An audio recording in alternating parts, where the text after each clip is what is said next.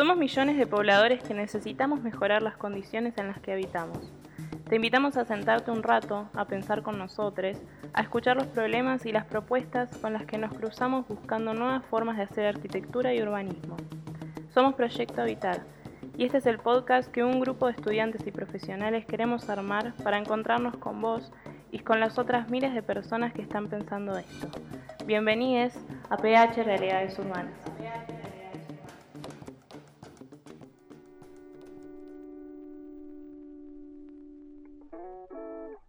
Hola, bienvenidos, espero que estén todos muy bien. Comenzamos con otro capítulo de la serie de podcast PH Realidades Urbanas. Yo soy Agus y estoy con Flor. Hola, ¿cómo andan? En este podcast número 10 seguimos conociendo a quienes forman parte de este colectivo llamado Proyecto Habitar. Hoy nos encontramos con la arquitecta y docente investigadora Clara Mansueto. ¿Cómo estás? Bienvenida. Hola, bien, todo bien. Gracias por invitarme. Un placer, un placer tenerte acá. Eh, bueno, nada, para empezar queríamos saber un poco que nos cuentes algo sobre vos, em, qué fue lo que hizo que estudies arquitectura y cómo es este interés particular que tenés desde la investigación y la docencia. Bueno, a mí estudiar arquitectura me llevó bastante tiempo este, decidirme por llevar adelante esta, profesión y estudiar esa carrera. Em, si bien siempre estuvo cerca, porque mi viejo trabajaba de arquitecto, o sea, no, nunca terminó porque se fue de Tucumán en este, durante la dictadura y no, no, terminó la carrera, siempre estuvo cerca de eso. Em, pero yo la veía como una profesión este, bastante elitista, ¿no? O sea, es como, bueno, o, en, su rol tradicional, ¿no?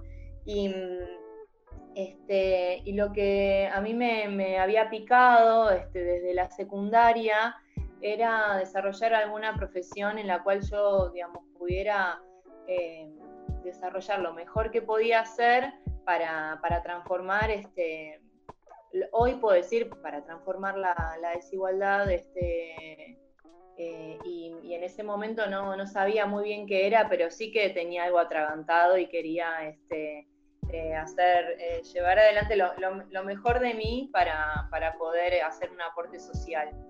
Eh, entonces pasé por varias y bueno, este, estaba haciendo el CBC de sociología y sí, había algo que me picaba, que era que, este, bueno, que, en realidad a mí me, gustaba trabajar con, este, con todo lo que tuviera que ver con, este, con las formas, los colores, este, eh, bueno, el arte también era algo que, en el cual, digamos, siempre estuvo muy cerca, porque mis, viejos los dos son profesores de, bellas artes. Entonces era como una tensión entre como si fuera lo que me gustaba y lo que yo entendía que era necesario. Y, un poco este, en esos años, estuve como tres años girando por varios CBCs, em, revisitando la, este, la, experiencia que conocía de mi, de mi mamá, que ella este, entre las cosas que, hacía donde trabajaba, em, eh, diseñaba proyectos de extensión cultural en un museo, en el Museo Sibori.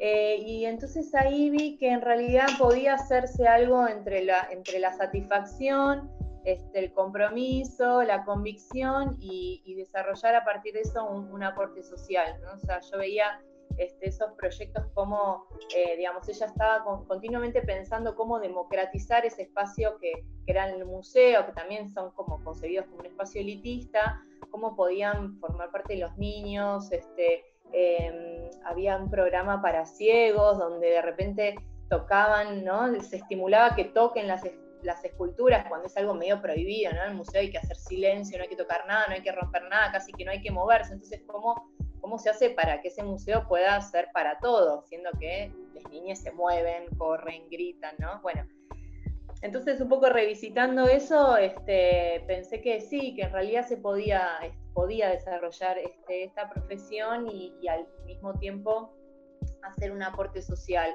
Y después también me llevó mucho tiempo poder, digamos, reunir esas cosas, porque en realidad en la carrera es muy difícil eh, llevar adelante eh, nuestra profesión de esa manera. Eh, pero bueno, después este, con, el tiempo y, más este, hacia el final de la carrera, eh, cuando empecé a, este, a formar parte de, un equipo de extensión que, hacíamos consultorios de, arquitectura en La Matanza, que estaban dirigidos por, por Eugenia Jaime y Julián Salvarredi. Bueno, este, ahí es como que inicié, digamos, este, un, camino en esta línea más, eh, más consciente, digamos. Y las razones este, alrededor de la docencia y la investigación em, son un poco para, para conocer un poco, o sea, poder este, em, sí, poner en palabras las razones y los criterios que, guían nuestra práctica. Eh, digamos, no hay, no hay posibilidad de transformar si no conocemos, si no sabemos dónde estamos parados. Entonces, la investigación un poco para mí este, está en esa línea, es para desarrollar una práctica consciente y poder hacerlo, em, digamos, poder hacerlo en términos individuales, pero también este, que eso se pueda universalizar y, que eso pueda este, servirle a otro u otros en otro lugar. Entonces, em, en ese sentido, la, investigación, la docencia, por escribir, dejar como algunos registros de lo que uno va aprendiendo, este, este, me parecía importante. Y, la investigación, eh, cuando yo era estudiante, en realidad, para mí, yo la concebía como un escalafón, ¿no? O sea, como, como bueno, un pasito más, terminás la carrera y entonces empezás a investigar. Y en realidad podría no ser así, o sea, puede ser de otra manera. Este, si, si, entendemos la investigación en este plano, de ser conscientes de lo que estamos haciendo. Entonces, eh, yo, digamos, trabajo por ahí para, fomentar esa, esa, relación entre el grado, la, investigación y la extensión. Em, que más como una práctica que nos, que nos permita, em, digamos, sí, desarrollar nuestro, nuestro trabajo de manera analítica, consciente, este, bueno, y valoro la teoría en ese sentido. Em, no, está, está re bueno lo que nos contabas de tu trayectoria y de tus inicios. Nosotros tuvimos eh, el gusto de entrevistar a Ricky de Francesco en el podcast anterior y nos contó un poco de los comienzos, también del colectivo y experiencias previas. Queríamos saber cómo fue tu eh, conexión con PH, cómo fue tu experiencia, cómo empezó este vínculo y qué transformaciones también crees que hubo en estos años, a lo largo de 10, 11 años del colectivo, ya que tuviste una participación activa, ¿no? Bueno, eh, yo era estudiante del último año, estaba en quinto año, este, y estaba como contó Ricky, alrededor de las materias optativas, ¿no? Como hay una parte que vos podés elegir este, durante los últimos dos años, y yo lo que, lo, estaba en busca de, esto, de prácticas territoriales eh, o eh, materias reflexivas. Cuando empecé a cursar, eh, a partir de ese año, vos, digamos, solo podías hacer cuatro, ¿no? Este, cuatro cuatrimestres o cuatro materias antes era como más amplio, podrías anotarte en varias. Entonces yo decía, bueno, tengo un cupo limitado. Empezaba una y cuando veía que no, que iba para otro lado, la dejaba y me anotaba en otra. O sea, estuve un tiempo para, poder aprovechar ese momento. Para mí era una oportunidad. Em, y bueno, en ese contexto hice este, la experiencia de los consultorios este, de arquitectura en La Matanza. Em, nada, que, empecé porque me lo recomendó Ricky, que estaba yendo y yo era compañera de él en, diseño.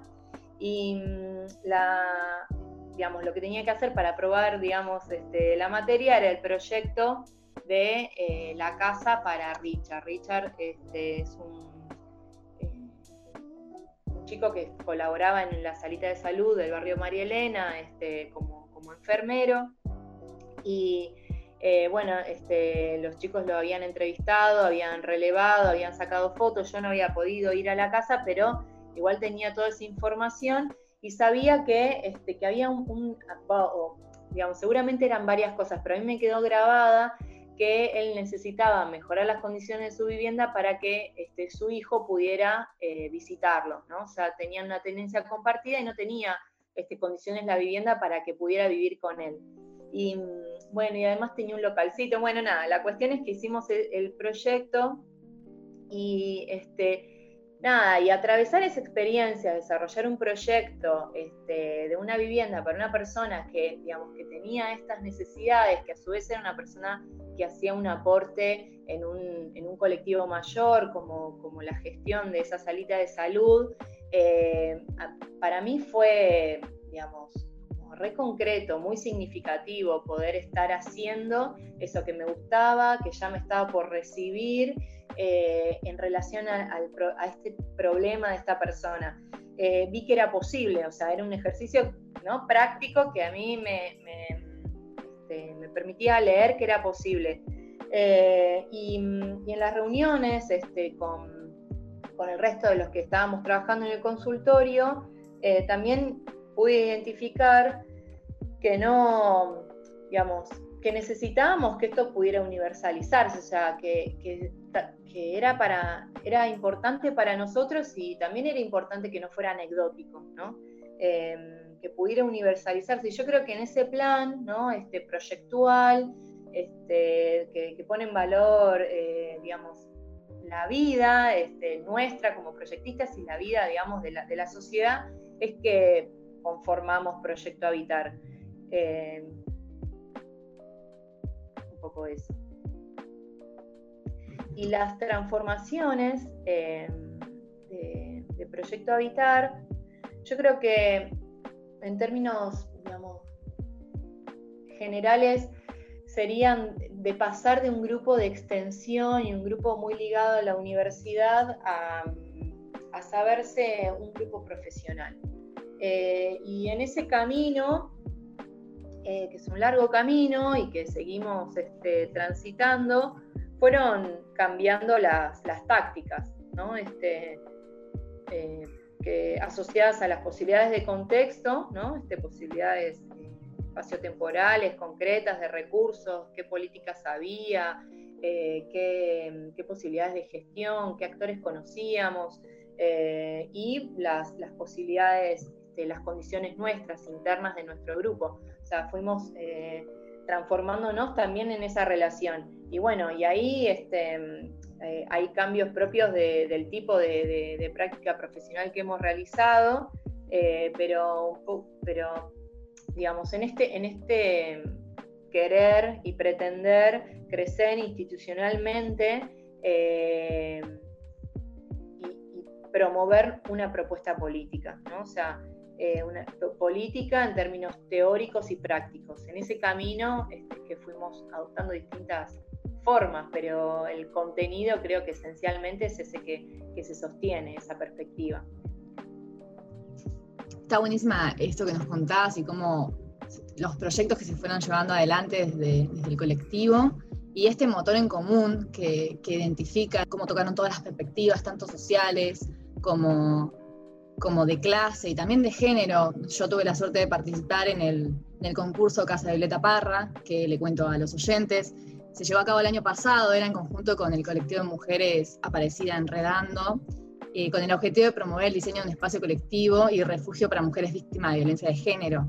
Y una experiencia súper interesante, muy enriquecedora y, y aparte como que de mi lado, por lo menos desde, no pasé ni la primera ronda, ¿no? Pero, pero los encuentros es algo que me llevo como una experiencia muy linda y aparte fue hasta emotiva el último encuentro, sobre todo que tenía más en relación al cuerpo eh, y a las experiencias más internas de lo que lleva eh, ponerse un poco en el rol de víctima de violencia de género, que es algo que está muy a flor de piel y de golpe transitarlo de esa manera y, y todas las experiencias que, que se llevaron para que no sea exterior, ¿no? Como, bueno, hacemos un proyecto para otras, sino como también pensar en nosotras, en hermanas, amigas, es parte también de lo social y es una perspectiva que creo que también atraviesa el colectivo y la tienen siendo que son mayoría mujeres y es muy interesante tu participación activa y queríamos conocerla desde, desde tu lado un poco más. Sí, este, nosotros hace, hace varios años ya veníamos trabajando en, territorio, en el barrio Un Techo para Todos y el barrio 22 de enero, y en ese, en ese trabajo conocimos a algunas de las integrantes de, la red aparecida Enredando. y, por, este, conocíamos su trabajo y bueno, en, esa, en, ese proceso de, conocernos les propusimos abordar esta, este problema que, ellas este, trabajaban desde un lado más de acompañamiento, este, bueno, es, un acompañamiento bastante integral, pensaba decir psicológico, pero la realidad es que es mucho más que eso, eh, abordarlo también con una, propuesta espacial. Y, bueno, este, pensamos eh, eso, digamos, asociarlo a una, reflexión que, se pudiera hacer este, junto con, estudiantes. Pero claro, si, nosotros lo presentamos así, como un concurso para estudiantes sobre este problema, eh, difícilmente pudiera, fuera a tratarse de manera distinta que como una consigna más, como una temática, como un simple título, o sea, ¿por qué? ¿Por qué sería de otra manera? Y mm, este, nosotros queríamos trabajar como este problema social que, como decías, nos atraviesa, eh, que nos atraviesa históricamente y que hoy se discute y está en la calle, ¿no? Y es más, este, está en exposición. Entonces, eh, a su vez, había que construir de eso un problema espacial, eh, y eso no es, no es tan sencillo o no, o más que no es, no es tan sencillo, no es automático. En, eh, lo que hicimos en ese seminario que estuvo asociado al concurso fue invitar a los estudiantes y a la organización y a, las compañeras de la red Aparecida eh, a formar parte de ese proceso de construcción de un problema espacial asociado a ese problema social que, es la violencia de, de géneros. Eh, y bueno, el, formato que le dimos fue este seminario de tres encuentros que este, tuvo además su particularidad porque fueron tres encuentros en tres lugares distintos. Em, decidimos hacerlo desde el lugar más conocido, que es la institución, la universidad, la Facultad de Arquitectura, a, este, transitar hasta el barrio. Entonces pasamos después por el hospital eh, Balestrini, donde es uno de los lugares a los cuales acceden las mujeres este, muchas veces para atender los golpes, ¿no? Pero además también porque es un lugar donde eh, la red tiene sus talleres. Eh, y este, el último fue en, un barrio, en, este barrio, en el 22 de enero, en el centro este, Pere Riera, porque, bueno, como, como mencionás, la desigualdad este, de género se atraviesa con otras desigualdades y fuertemente con la desigualdad de clase. Y eso impacta en el espacio y es algo que nosotros, eh, digamos, hemos visto y conocido y trabajado a lo largo de, la historia del Proyecto Habitar. Entonces, digamos, eso es como eh, el recorrido que también les, propusimos a, los estudiantes. Y bueno, y después este, fue gratificante ver que había un interés eh, en, la respuesta de la cantidad de, inscriptes y que nos preguntaban cómo hacían si eran de otro país. Y entonces ahí hicimos una versión presencial y, este, online. Eh, bueno, este, hicimos un trabajo eh, teórico y práctico, entonces hacíamos algunos ejercicios para poder también atravesar por el cuerpo la dimensión espacial que estábamos proponiendo reflexionar, ¿no? Este, entonces hacíamos unos ejercicios donde pudieran, se, fueran incorporando variables que hablan de esto, de la desigualdad de género y de clase. Y mm, bueno, nada, fue un seminario que más allá de, eh, de los resultados del concurso, que también este, fue eh, muy, muy interesante ver las distintas propuestas asociadas al mismo programa, eh, en este seminario construimos entre todos un programa social que también rompe un poco con, la dinámica de, mm, este, del concurso donde los programas vienen dados y cuantificados métricamente. En este caso el programa lo construimos en, ese, este, en esos tres encuentros entre todos, todes, y lo que hizo cada equipo fue darle forma pero el contenido político lo construimos entre todos, más allá de después si participaban o no este, en el desarrollo de esas propuestas. Está muy bueno, yo no lo conocía, me estuvo contando Flor un poco antes de que ella había participado, pero está muy bueno esto que, que hablas de cómo romper con la línea de todos los concursos que vienen como prefigurados y, y, nada, vos tenés como que hacer lo que te dicen los concursos, como esto como fue algo más sensorial, o, fue como otra situación que, que, también te traspasa a uno, y está, creo que está muy bueno, está muy bueno todo lo que contás. A su vez, la, la propuesta de hacer un concurso también, que digamos que es una práctica que está institucionalizada y es valorada eh, para la producción de los arquitectos, también es bien importante, aunque eran equipos interdisciplinarios, pero el resultado de una propuesta arquitectónica, porque er, también es una forma de poner en plataforma eh, que hay una necesidad de abordar esta cuestión desde la arquitectura, porque no, no hay antecedentes de propuestas de este tipo, programas de este tipo que aborden esta cuestión.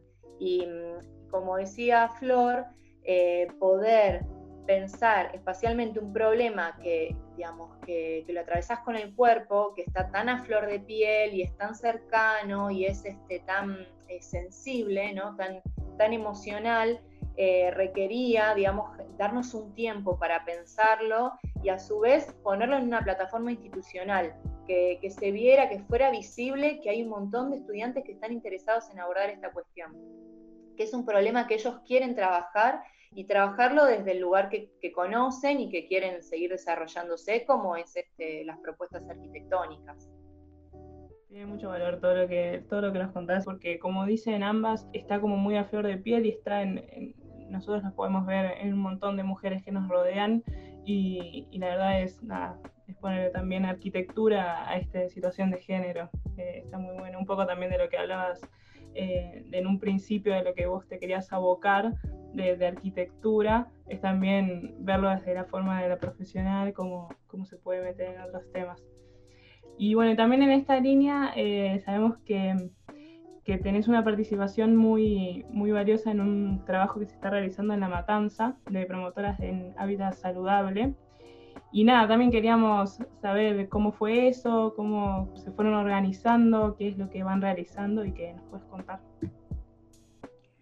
Bueno, el proyecto de promotoras de, hábitat saludable eh, es un proyecto que estuvimos desarrollando durante este año y que empezó en el momento, digamos, de, aislamiento total, eh, más o menos a mitad de año.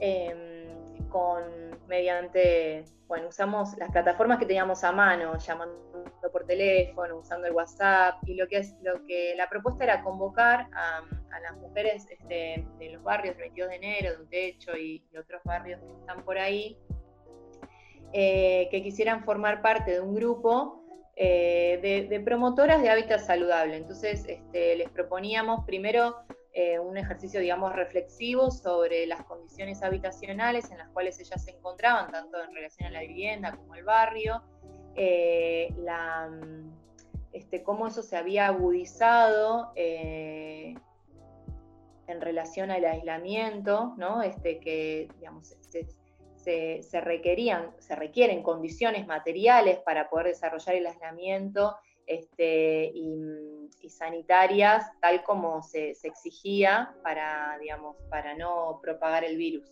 Eh, entonces, empezamos haciendo esas reflexiones e invitándolas a formar parte primero de un grupo de WhatsApp donde estuviéramos eh, como recogiendo los problemas que cada una veía eh, y desarrollando propuestas para nada, desarrollar estrategias en relación a la, mejora del hábitat. Y en ese, en ese camino, en ese WhatsApp, este, donde nos encontramos una vez por semana, em, lo, que, lo que pasó fue que se puso en palabras eh, lo que pasaba dentro de la vivienda, este, cuestiones que parece que son problemas de cada una y que cada una se tiene que, digamos, que, hacer cargo de, de, la respuesta y tiene que encontrar la manera, cuando primero que eran problemas recurrentes en varias, y después que es un problema social, en ese sentido, que, es, político, ¿no? Eh, y que estaba fuertemente atravesado por las condiciones del espacio. Y que cuando hablamos de vivienda saludable, este, esas palabras contienen todos estos conflictos que se están poniendo eh, de manifiesto, como el hecho de este, tener que sacar todas las cosas de la mesa para que este, las niñas hagan la tarea, sacar todo para preparar la comida, sacar todo para trabajar, hacer tortas, no sé, porque cada una se, las arreglaba como podía y que eso recaía en ellas, que no había este, condiciones, em, no, tenían el equipamiento suficiente para sostener las tareas, este, los chicos, porque recurrían al celular y el celular son los grandes, los que tienen celular, entonces también lo usaban para otras cosas. Y ahí problemas que parecen pavos, como no tener datos suficientes, o no tener internet, o no tener este, memoria, implicaba que había que imprimir y gastar no sé cuánta plata por hoja, y entonces salir de la casa, ir a imprimir, ver quién te imprime en, cuarentena, cuando. Entonces, la responsabilidad que recae generalmente en las mujeres de que los chicos sostengan la escolaridad en este contexto, es eso, era un sinfín de relaciones entre los objetos, el espacio, las condiciones, los tiempos y la desigualdad de género. Digamos, todo eso estaba ahí dentro de la vivienda y son cuestiones que, digamos, unas ¿no? de las cuestiones que, fuimos conversando en ese grupo eh, y con, ese contenido el, equipo de, estudiantes y de, profesionales, investigadoras que estamos este, promoviendo este proyecto, eh, elaboramos postales o GIF, ¿no? Como un poco también, como decíamos en relación al concurso, para poner una plataforma eh, colectiva esto que estaba pasando dentro y para que fuera un problema social, eh, que lo pudiéramos expresar, que incluso también lo pudiéramos sacar de la persona, ¿no? Con nombre y apellido que lo estaba expresando y pudiéramos decir, bueno, esto pasa y, sobre esto, digamos, hay que conversar porque cuando hablamos del derecho a la vivienda, también hablamos de todo esto. Cuando hablamos de un hábitat saludable, no podemos dejar de mirar las tensiones que este, se están generando dentro de la vivienda eh, en relación a estas desigualdades de clase, de género, como, como hablábamos antes. Y, después cuando em, pudo, digamos, cuando se empezó a flexibilizar y nos pudimos encontrar, lo que hicimos fue invitar a unos talleres este, de construcción y, este, y, a realizar mejoras en, una, en el sector de juego de una de las plazas del barrio.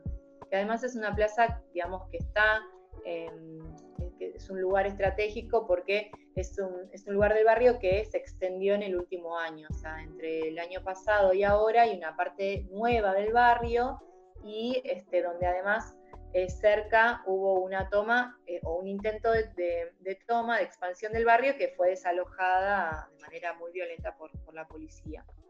Em, entonces, es, en esa plaza, en el sector de juegos, eh, propusimos hacer unas mejoras y a través de esas mejoras aprender algo sobre, este, sobre el oficio de, de la construcción.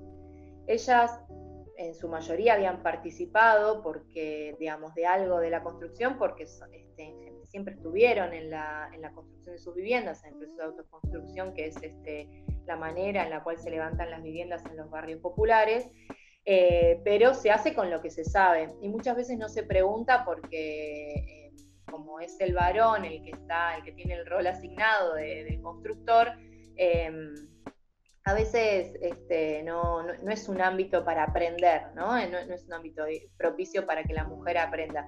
Entonces, eh, bueno, en ese, en ese proceso estamos todavía trabajando eh, y bueno, a partir de esto se generó como un grupo ya que, este, de albañilas eh, y bueno, también va propiciando una transformación en el entorno que es muy difícil de prever cómo va a ser antes, ¿no? De, hacer los primeros movimientos, pero a lo largo de, digamos, del hecho de sostener todas las semanas esta práctica, mujeres poniendo ladrillos, mujeres este, haciendo hormigón, eh, bueno, empieza a generar un impacto en los niños que, como estamos en su lugar de juego, eh, preguntan y te quieren ayudar y quieren aprender y cómo es y te dicen, ah, y te cuentan toda la historia, ah, en mi casa también vamos a hacer y esto yo lo sé y esto yo ayudo a mi papá y bueno, Em, y, es, este, y es un proceso, digamos, que, tiene esta, este aporte social, más allá de, digamos, del hecho de que el sub y baja ahora tenga asientos, ¿no? Y entonces no se quemen cuando lo están usando. Em, que los chicos también, digamos, es una es, otra opción, ¿no? O sea, que también pueden estar eh, disfrutando, realizando este, un proceso productivo, práctico con otros, donde se aprende, ¿no? O sea, que aprender y hacer mejoras y trabajar con otros no, no necesariamente tiene que estar todo separado. También puede ser la plaza un espacio para eso. Que también puede ser vinculando adultos y niñas, que, mm, este, no sé, como que de este proceso se desprenden varias este, líneas para, para continuar eh, trabajando en una, con una perspectiva de, sociabilizar y de compartir los problemas, porque en definitiva eh, es, esa plaza, digamos, no tiene una hamaca que esté, que esté en condiciones y eso afecta el crecimiento de los chicos, porque el, lugar de juego finalmente termina siendo por ahí, este, en, la zanja, este, digamos, o en el basural, porque en algún lugar van a jugar, o sea, el niño necesita jugar. Este, todos necesitamos aprender, o sea, algo estamos aprendiendo. Entonces, em, eh, ¿qué, proceso, digamos, este, podemos diseñar para que eso suceda y que este, se, construyan relaciones socialmente valiosas? Es un poco el desafío con el cual estamos este, llevando adelante este, trabajo está re bueno este proyecto y, todo lo que nos contás. Y, aparte, eh, a lo largo de toda la entrevista eh, se fueron comentando sobre varios valores que, te atraviesan en tu, en tu trayectoria y en tu participación. Y nosotros siempre cerramos con una pregunta que creo que, que un poco reúne todo lo que vinimos conversando, porque es un poco cuáles son las ideas que considerás como valiosas y te gustaría universalizar y qué tipo de ciudad soñás. Bueno, yo creo que, la ciudad este, deseada, en principio es una, es una ciudad en la, que, en la que yo pueda vivir, en el sentido de que una ciudad que no, este, que, pueda ser aquí y ahora, ¿no? Em, y en la que no nos resulte ajeno lo que le pasa al otro, este, que no tengamos que atragantarnos con lo que vemos y entonces mirar para otro lado porque nos resulta eh, muy, muy lejano de, lo que está en nuestras manos poder este, transformar esas condiciones de desigualdad. Entonces, que, no haga falta naturalizar ¿no? Este, la, desigualdad que, este, de la que somos parte, digamos, como sociedad. Em, que haya espacio para desear y haya espacio para poder llevar adelante acciones eh, en relación a ese deseo, eh, que sea parte de nuestra vida cotidiana. Em, que, no tengamos precio como personas, que no haya quienes este, eh, valen más que otros y son considerados o son excluidos de, las, de las posibilidades de, desarrollar su vida en un, proceso colectivo, en una, construcción social.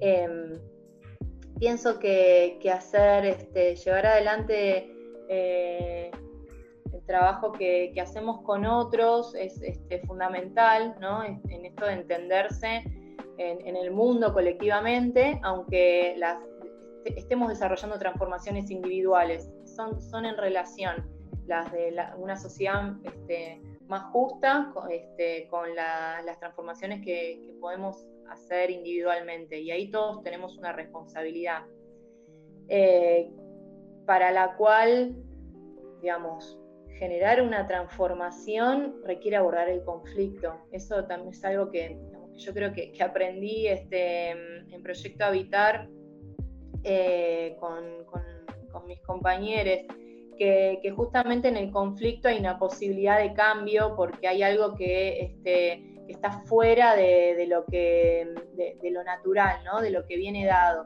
y hay que abordarlo porque si lo omitimos, si lo tapamos, si le ponemos, este, este si, lo cubrimos, eh, reproducimos las mismas lógicas en las cuales estamos, en las cuales nos encontramos ahora. Y, en ese sentido, por ahí la idea de, no darnos por terminado, este, no, no, tener una perspectiva de, competencia, de carrera, ¿no? Lineal, la idea de que primero hago esto y después hago esto, entonces ya, ya terminé, la idea de terminar, sino que este, mientras tengamos vida, este, eh, digamos, somos eh, protagonistas de un movimiento, si, si queremos serlo, este, conscientes, si queremos este, estar despiertos, em, en la cual vayamos entre las ideas y la realidad, siempre volviendo a pensar este, la idea y siempre volviendo a pensar cómo eso se acerca a lo que, a lo que, a lo que cada uno tiene en sus manos, para volver a proyectarse. Esa, esa ciudad y esa sociedad, pienso, es la que me gustaría vivir. Muchas gracias, sí, me parece que está re bueno todo lo que nos contás y también como todo tiene un eje en común, que es parte de este motor que venimos eh, hablando a lo largo de la entrevista. Y bueno, te agradecemos un montón por, por todo lo que nos compartiste y por permitirnos conocerte un poco más, a vos y, y tu experiencia en el colectivo. Y bueno, espero que hayas disfrutado de la entrevista y bueno, y nos sigamos encontrando en los próximos podcasts. Dale, sí, sí, disfruté mucho de la entrevista, así que seguramente. Estuvo muy lindo, fue muy importante todo lo que hablaste. Me, me, me super gustó, es muy lindo conocerlos un poco más. Igualmente. Chao chicas, gracias a ustedes.